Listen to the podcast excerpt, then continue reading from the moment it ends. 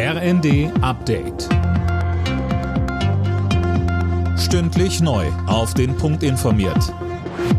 Ich bin Daniel Stuckenberg. Guten Abend.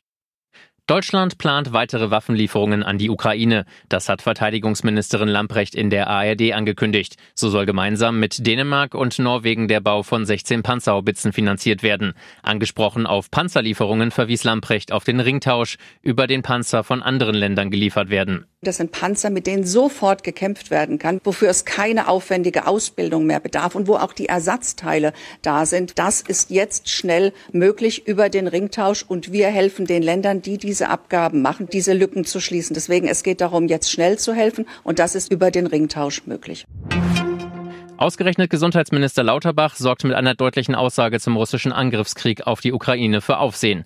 Lauterbach twitterte, dass wir im Krieg mit Putin seien. Als erstes Regierungsmitglied nutzt er so eine Formulierung, in der er Deutschland im Krieg sieht.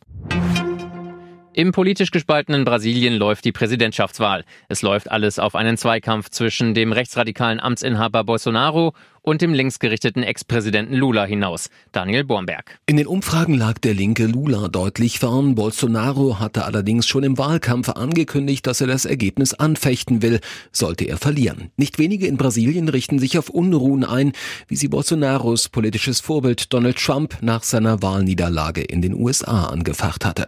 Die Wahllokale schließen um 22 Uhr unserer Zeit, bekommt kein Kandidat mehr als 50 Prozent, gibt es Ende des Monats eine Stichwahl. Pokal.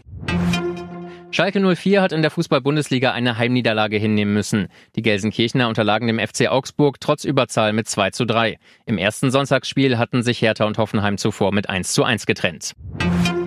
Formel 1-Pilot Sergio Perez hat sich beim großen Preis von Singapur den Sieg gesichert. Hinter dem Red Bull-Fahrer kamen die Ferrari-Piloten Charles Leclerc und Carlos Sainz ins Ziel. WM-Spitzenreiter Max Verstappen wurde mit seinem Red Bull nur Siebter. Damit ist die Titelentscheidung vertagt.